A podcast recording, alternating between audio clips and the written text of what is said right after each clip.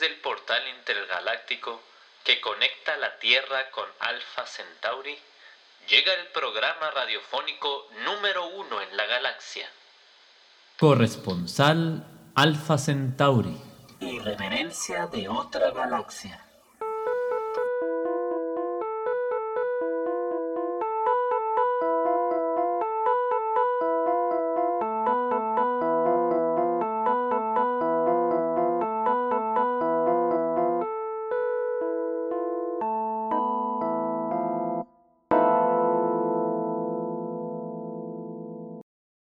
Y queda con ustedes la voz que desafía las leyes de gravedad, la reportera intergaláctica 3220, Aka Nati. Bienvenidos tanto nuestros radioescuchas en la Tierra como nuestros radioescuchas en Alpha Centauri a esta nueva transmisión de su noticiero favorito. Agradezco en los controles al experimento fallido número 2, acá Alejo y también por supuesto a nuestro jefe de información y redes sociales, el gato cosmonauta. Miau, miau, miau, miau. El día de hoy tenemos un reporte especial titulado La invasión de las noticias falsas.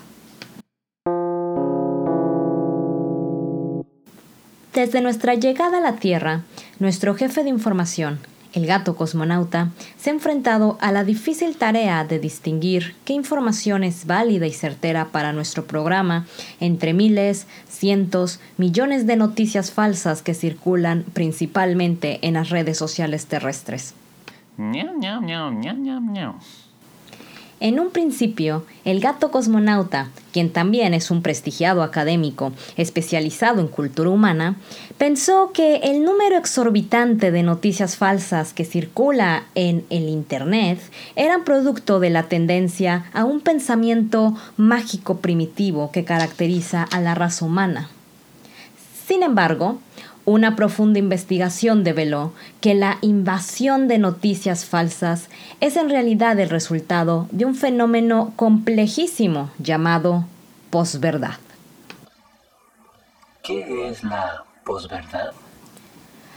Según uno de los diccionarios más prestigiados de la Tierra, el diccionario de Oxford, que de hecho declaró la palabra posverdad como la palabra del año en 2016, la posverdad se refiere a circunstancias en las cuales la opinión pública no se construye con base en hechos comprobables, sino más bien se crea a través de apelar a creencias individuales y a emociones.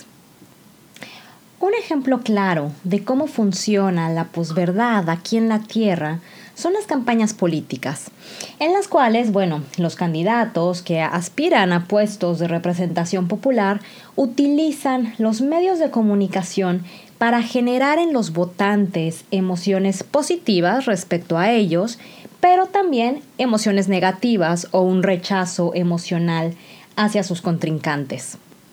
Estas respuestas emocionales se generan no a través de presentar en los medios de comunicación propuestas o planes de gobierno concretos, sino utilizando técnicas que son propias de la publicidad, que están diseñadas para generar un impacto emocional sin importar la veracidad de los contenidos.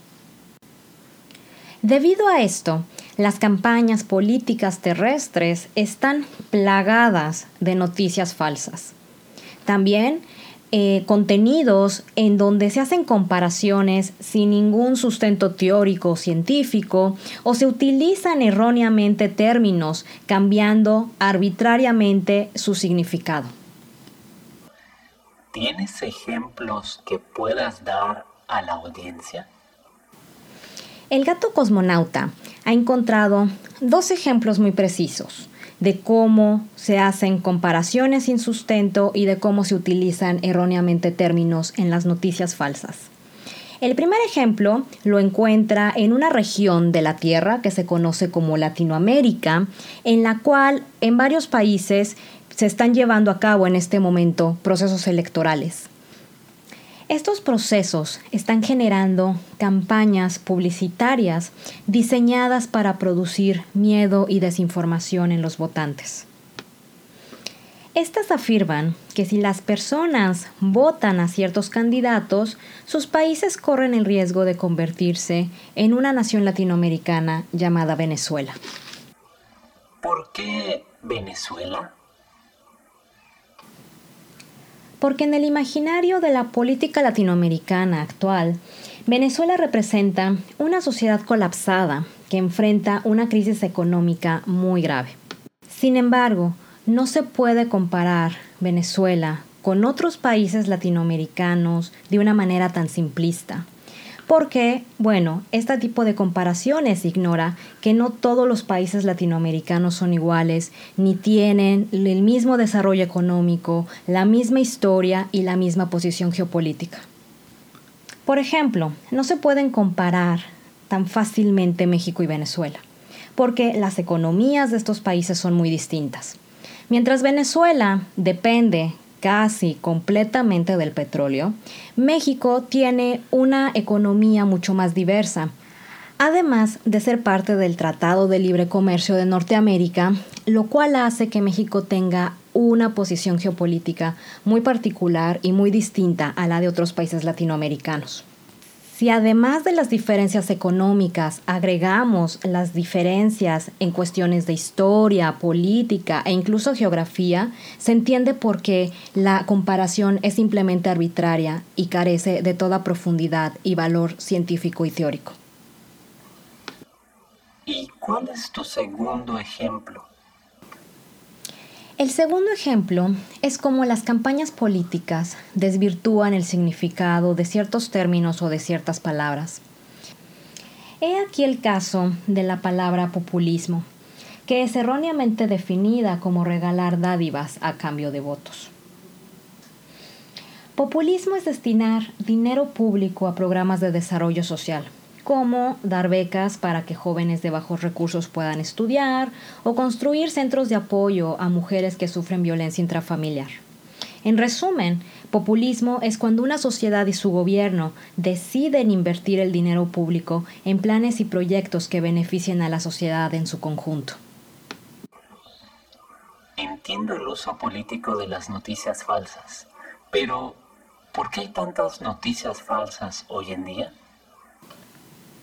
Siempre han existido medios que han propagado noticias falsas para apoyar ciertas ideologías o ciertos proyectos políticos. Sin embargo, el desarrollo de las redes sociales ha incrementado la velocidad y la inmediatez de su propagación. Por ejemplo, existen programas y tecnologías que generan miles de réplicas de un solo tweet o un solo post en Facebook en minutos.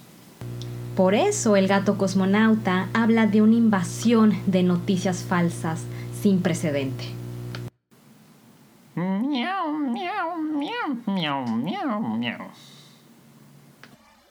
¿Y qué medidas se han tomado para parar esta invasión de noticias falsas?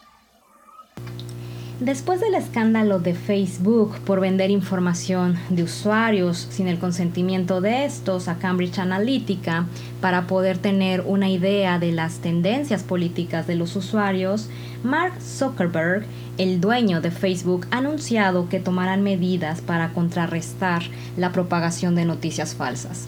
Estas medidas incluyen contratar eh, empresas externas que van a estar constantemente monitoreando qué noticias son verdaderas y qué noticias son falsas.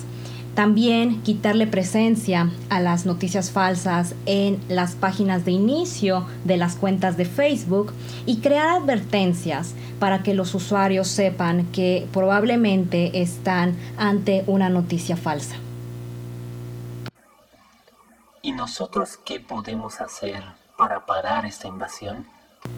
Sin embargo, recuerda que la primera línea de defensa contra la invasión de las noticias falsas son los usuarios.